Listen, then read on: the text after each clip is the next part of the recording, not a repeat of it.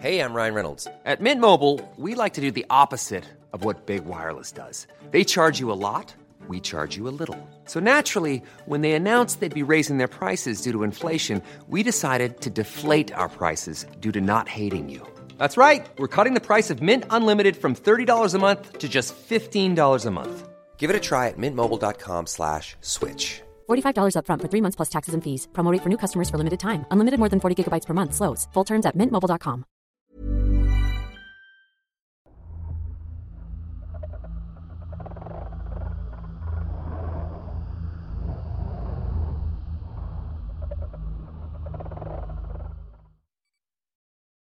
El sueño de Viernes Santo. Relato basado en una experiencia anónima.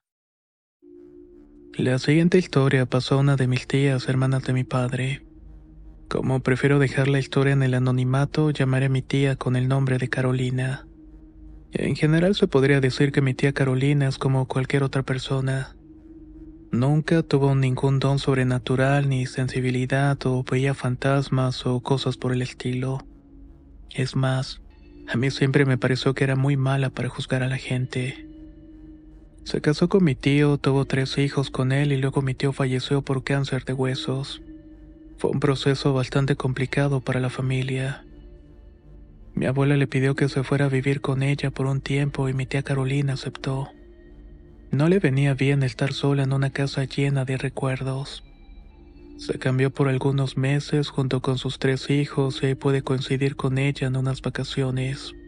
De hecho, fue en las vacaciones de Semana Santa. En mi familia se toman esta celebración bastante en serio. Durante esos días vamos a misa y también caminamos por las calles en procesión de silencio. Esa semana no fue diferente y justamente en Viernes Santo pasó algo que de verdad nos dejó a todos atónitos. Durante la madrugada nos levantamos por los gritos de la tía Carolina. Estaba diciendo con mucha desesperación algo así como, Cuidado, Dios mío, protégelos. Sus gritos eran tan fuertes que en pocos minutos ya estábamos todos reunidos alrededor de su cama. Su hijo mayor la estaba sacudiendo para intentar despertarla, pero mi tía parecía estar en una especie de trance. Al final, por cuenta propia, ella misma abrió los ojos. Se quedó llorando por unos 15 minutos mientras yo le iba a preparar un té, lavanda y hierbabuena para calmarle los nervios. Una vez que se sintió mejor, nos contó que había tenido un sueño bastante extraño. Allí estaban un grupo de unos 150 hombres reunidos. Entre ellos se pasaban bebidas y uno hizo algo que llamó su atención. Sacó una fotografía de una especie de caja metálica y se la pasó a sus amigos. Algunos aplaudieron y otros le dieron palmadas en la espalda. Luego de recibir estas felicitaciones, el hombre volvió a meter la foto en la caja. Fue en ese momento que algo estalló dentro del sueño. Todo se cubrió de cenizas, y los gritos de estos hombres horrorizaron a la tía Carolina, la cual a su vez comenzó a soltar sus propios gritos de auxilio. A nosotros nos llamó la atención el sueño, pero hasta ahí. Esa noche cada uno regresó a la cama con la idea de que la tía Carolina había tenido una pesadilla simplemente. El resto de las vacaciones no ocurrió nada más y yo regresé a mi casa. En este punto vale la pena mencionar que vivo en un expueblo minero mexicano. Algunas de las minas seguían trabajando para ese entonces, pero ninguno de nuestros familiares se dedicó a este oficio. Resulta que una mala tarde hubo un derrumbe en una de esas minas en donde estaban trabajando 153 hombres. Todo fue tan repentino que ninguno tuvo la oportunidad de salir. Los únicos sobrevivientes fueron cinco pero quedaron gravemente heridos. De hecho, supe después que algunos perdieron extremidades de su cuerpo. Con los equipos de rescate y la ayuda de varias personas del pueblo que se sumaron a colaborar en lo que pudieran. Se rescataron otros ocho cuerpos, pero eso fue todo. En total se supo el destino de 13 personas de las 153 que estaban en la mina esa tarde. En cuanto mi tía Carolina supo esto, no dudó en relacionar ambas cosas, su sueño y el accidente que había ocurrido. Lo que más le llamaba la atención es que los hombres que vio en el primer plano dentro de su sueño no era gente que ella conociera. Por esa razón es que no podía identificarlos. Resulta que justamente para ese entonces trajeron a varios mineros de Estados Unidos. Durante las siguientes semanas pudimos ver varias familias estadounidenses ir a buscar los restos de sus fallecidos, los cuales desgraciadamente no fueron muchos. En todo este proceso mi tía estuvo muy pero muy al pendiente. Iba y venía informándose de los nombres, las edades y la condición de cada fallecido que pudo. Podría decirse que se obsesionó y la verdad no la culpo. Todo era sumamente extraño. Hasta que algunos miembros de mi familia seguían diciendo que era una simple coincidencia. Hasta que la tía Carolina llevó a una señora a la casa de mi abuela. Esa semana había ido a visitar a la abuela, así que me tocó presenciarlo de primera mano. Por las acciones de su cara claramente nos dimos cuenta que la invitada era extranjera. Sus ojos verdes estaban hinchados y rojos de tanto llorar. La señora hablaba un poco de español porque su marido trabajaba con varios mexicanos que se habían ido a buscar un mejor futuro al país del norte. Después de un buen caldo de pollo, la tía Carolina le pidió a la señora que nos contara lo que había dicho antes a ella. Entonces, esta mujer con varias dificultades lingüísticas nos fue explicando que apenas un mes antes se había casado con Henry, su esposo fallecido. Él estaba tan emocionado con sus nupcias que le había pedido una de las fotos de la recepción para enseñársela a sus amigos. Como no tuvieron tiempo de marcarla, el marido le aseguró que la llevaría en su caja de lonche para enseñarla en su tiempo del almuerzo a sus compañeros. Esto sí nos dejó todos con la piel chinita, y en mi caso hasta con la boca abierta. Eso, queridos amigos, no podía ser una simple coincidencia. De alguna manera la tía Carolina tuvo un sueño premonitorio aquella noche de Viernes Santo. ¿Por qué o cómo? Nunca lo supimos. Además, otro dato interesante es que esto no volvió a ocurrirle. Es decir, nunca más tuvo un sueño de este tipo, en donde pudiera predecir desgracias y detalles tan específicos. Para toda mi familia es un misterio que sucediera esto. Hemos podido armar algunas teorías, pero todas ellas parecen una locura. Por ejemplo, que Dios le permitió a mi tía anticiparse a este trágico suceso para que advirtiera. Pero mi tía no lo supo entender de esta manera. Otra teoría es que mi tío, que no tenía mucho de ver muerto, tal vez le dio este mensaje desde el más allá. La verdad es que quién sabe. Eso sí me queda bastante claro que cualquier persona le puede suceder este tipo de sueños premonitorios. Quizás lo que podemos hacer es recibirlos y saber comunicarlos. ¿Cómo? No lo sé, pero eso es lo que pienso al respecto. Una historia corta pero bastante interesante, ¿no lo creen? Y si son curiosos y utilizan el buscador, probablemente van a dar con más información sobre este evento.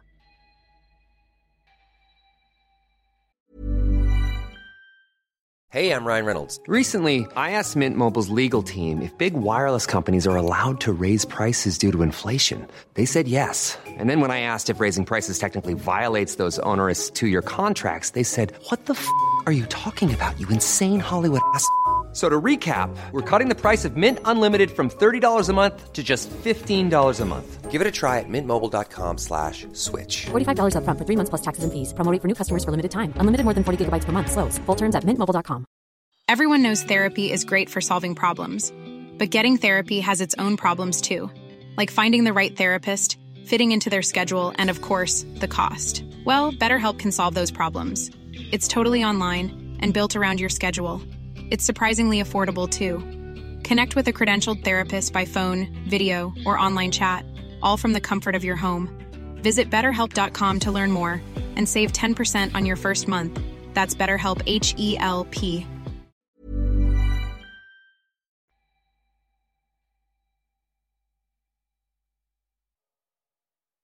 El espíritu de la tristeza.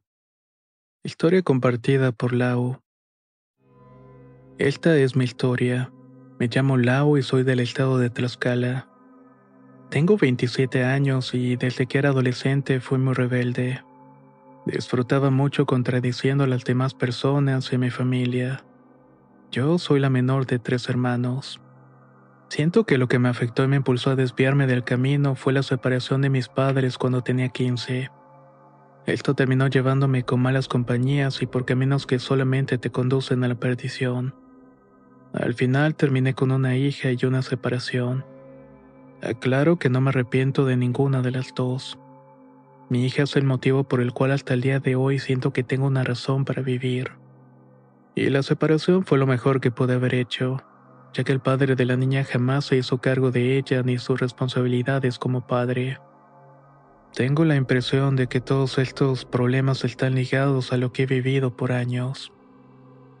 Cuando mi hija era una bebé, luego cuando tenía 5 años, era que cumplió 10, me han sucedido cosas que me asustan mucho cuando pienso que todo puede ser verdad.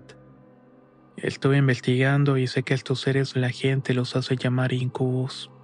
Siempre intenté buscar trabajo para solventar los gastos de mi hija y míos. Esa era la razón por la cual la tenía que dejar al cuidado de mi mamá o de algún familiar. Cuando mi hija tenía cuatro años de edad encontré un trabajo en un tianguis con comerciantes de ropa americana. El trabajo era agotador pues consistía estar la mayor parte del tiempo fuera de la casa y madrugar para montar el puesto. Muy aparte de lo cansado de este empleo, el ambiente era tóxico. Se vive muchos excesos y mucha promiscuidad, ya sea que elijas uno u otro vicio. Este siempre te va a corromper el alma y más cuando ya la tienes herida desde hace años. Yo caí en el alcoholismo porque era una excusa para no sentir el cansancio. Mi mamá cuidaba toda la semana a mi hija y solamente los fines de semana iba por ella a pasear. Luego le daba el gasto a mi mamá, pero había algo que jamás le había contado. Una vez que me sentía muy sola y con el viso del alcohol encima, llegué a la casa con cervezas y comida. Primero me metí a bañar y pensé en perderme en el alcohol. Me sentía muy triste y para mí la bebida siempre me ha ayudado a olvidar los problemas. En el momento de meterme a bañar puse música. Casi no percibía sonidos externos hasta que en un momento escuché que estaban tocando la puerta del baño. Fueron dos golpes suaves, pero se escucharon lo suficientemente fuerte para darme cuenta de que había alguien detrás de la puerta. Eso me asustó mucho, porque eran las doce de la noche y como siempre estaba sola. Me tapé con la toalla y me asomé. Lo único que sentí fue un aire frío que entraba al baño. Cerré la puerta y pensé que quizás era mi cansancio o mi hambre. No le di mayor importancia y comencé a secarme. Al terminar me vestí como sabía que el día siguiente no iría a trabajar, me propuse terminar con todas las cervezas hasta quedar inconsciente. Luego de hacer lo que me había propuesto, mis ojos comenzaron a cerrarse. Ahí fue cuando vi una sombra borrosa acercándose a mí poco a poco. Se iba moviendo lentamente y noté que no podía mover mi cuerpo. Sentía mucho miedo pues no tenía idea de quién pudo haberse metido a mi casa. Ya eran las 3 de la mañana cuando desperté o eso parecía. Me llené de horror cuando me di cuenta que estaba un hombre encima de mí susurrando mi nombre con una voz gutural. Yo intenté gritar pero no podía. Este ser me apretaba mis manos mientras me besaba la boca y me decía que ya no me iba a sentir sola. Él iba a estar presente en mis miedos, mi tristeza y sufrimiento. También me dijo, siempre que tú me pienses apareceré para ti. Esa última frase me aterró mucho ya que era como si alguien se estuviera aprovechando de mí. Pero yo estaba consciente de que eso no era un hombre real o alguien que se había metido a la casa. Mientras todo esto sucedía por mi mente pasaba una idea. Todo esto será reflejo de mi soledad. ¿Será que existen los demonios y que se alimentan de la soledad, desgracia y depresión? Para mí el tiempo que duró este ataque fue una eternidad. Me apena y al mismo tiempo me confunde decirles que tenía sentimientos de terror y excitación por la manera en la que me estaba tocando. Traté de mantener mis ojos cerrados ya que me asusta la idea de que todo fuera cierto. Al principio era la forma de un hombre con un cuerpo esbelto pero sin rostro. Pero conforme las caricias subieron de intensidad logré ver su cuerpo que se iba transformando en una figura esbelta pero demasiado delgada. De hecho, tenía dedos largos y sin pellejo, como si la piel estuviera seca casi en los huesos con una cara horrible. Y aparte de la cabeza salían dos enormes cuernos. Me avergüenza decir que todo lo que experimenté era tan real que en un momento sentí que iba a desmayarme por la excitación. Al final, por donde sea que lo piense, esto no es normal, y me hace sentir como si estuviera vigilada por entes malignos y hambrientos. En ese tiempo sufría de depresión y para olvidarlo necesitaba de los vicios. En un punto llegué a pensar que la manera de que todo esto terminara era abriendo los ojos ya que ni siquiera los rezos me sirvieron para quitármelo de encima. Esa fue la primera de muchas otras noches en las que me visitó el incubo estando sola en la casa. Me sentía sucia y rara pues sabía que esto no era normal. No sé si realmente fue por mi soledad y depresión lo que atrajo este ser maligno o si fue otra cosa. Sin embargo, lo que más me sorprendió fue que la última vez que se presentó a mi casa, nunca pensé que lo haría en esa situación pues yo me encontraba con quien era mi actual pareja. Pero eso ya lo vendré contando en una segunda parte.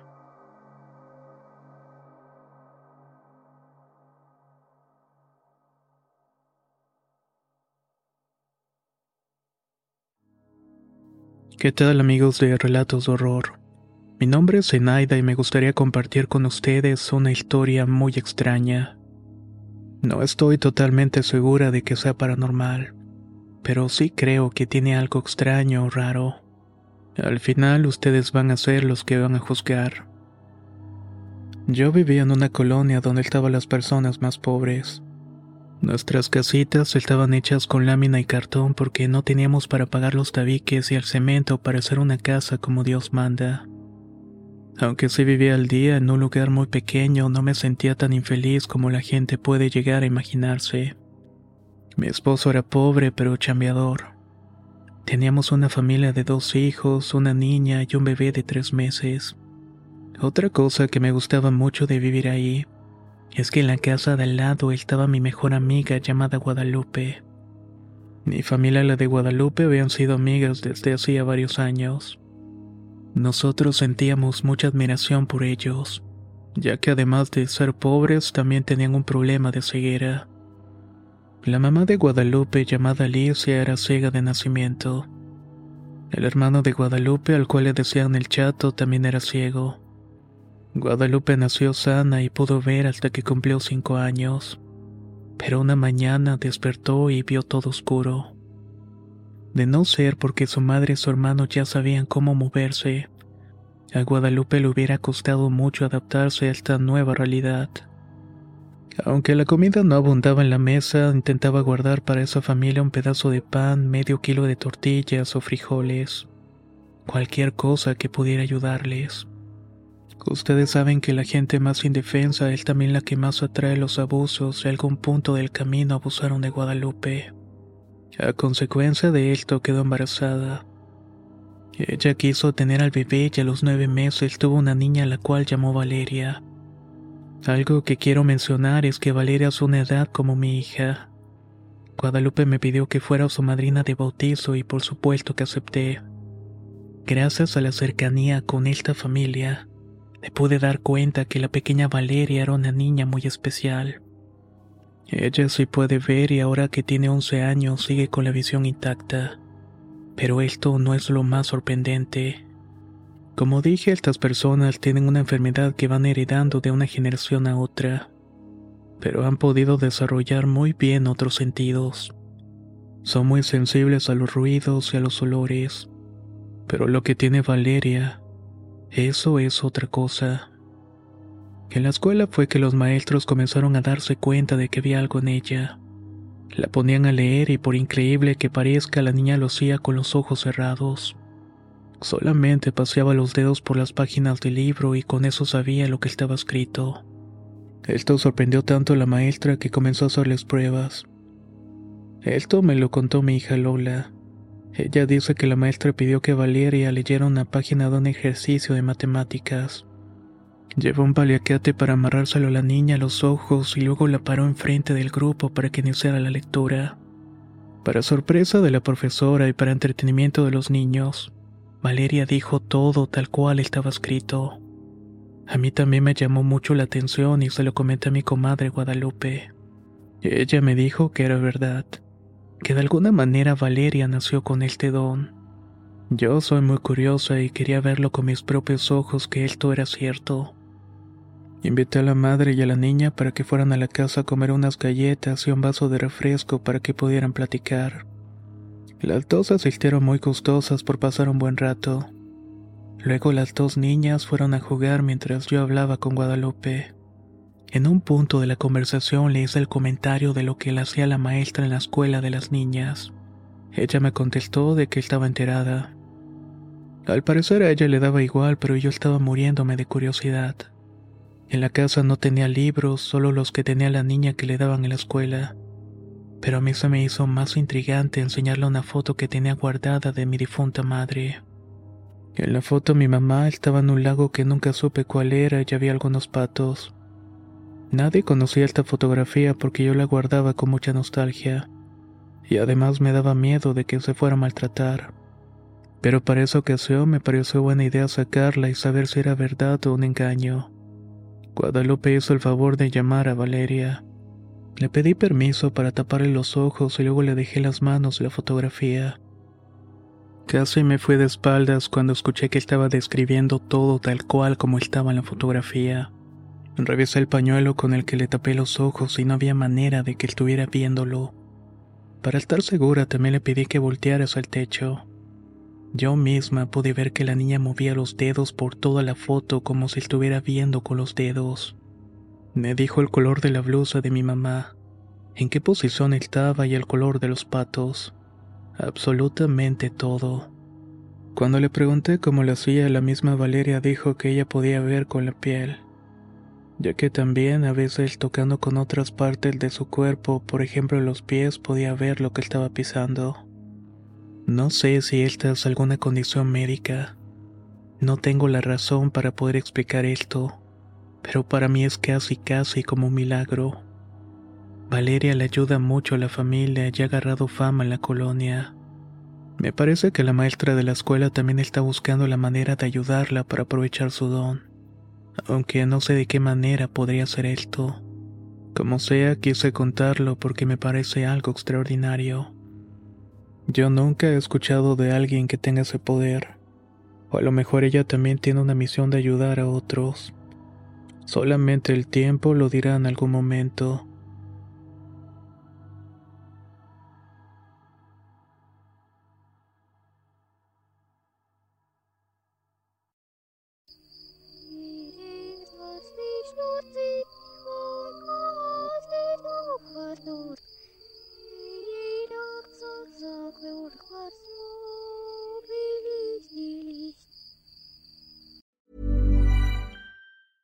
Hey, it's Paige DeSorbo from Giggly Squad. High quality fashion without the price tag. Say hello to Quince.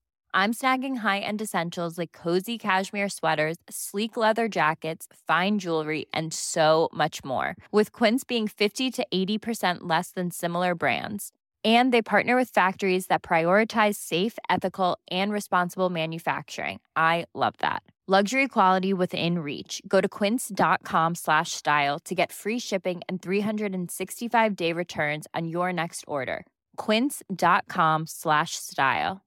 If you thought the only way to get a more defined jawline with natural looking results was through surgery, think again. Juvederm Volux XC is a non surgical injectable gel filler that improves moderate to severe loss of jawline definition and can help you achieve natural looking results with little downtime. Even better, this improved definition lasts up to one year with optimal treatment. No maintenance required. Improve jawline definition for a smooth, sculpted look with Juvederm Volux XC. For important safety information and to find a licensed specialist, visit juvederm.com. That's J U V E D E R M.com. Not for people with severe allergic reactions, allergies to lidocaine, or the proteins used in Juvederm. Common side effects include injection site redness, swelling, pain, tenderness, firmness, lumps, bumps, bruising, discoloration, or itching. There's a risk of unintentional injection into a blood vessel, which can cause vision abnormalities, blindness, stroke, temporary scabs, or scarring. Talk to a licensed specialist to find out if it's right for you.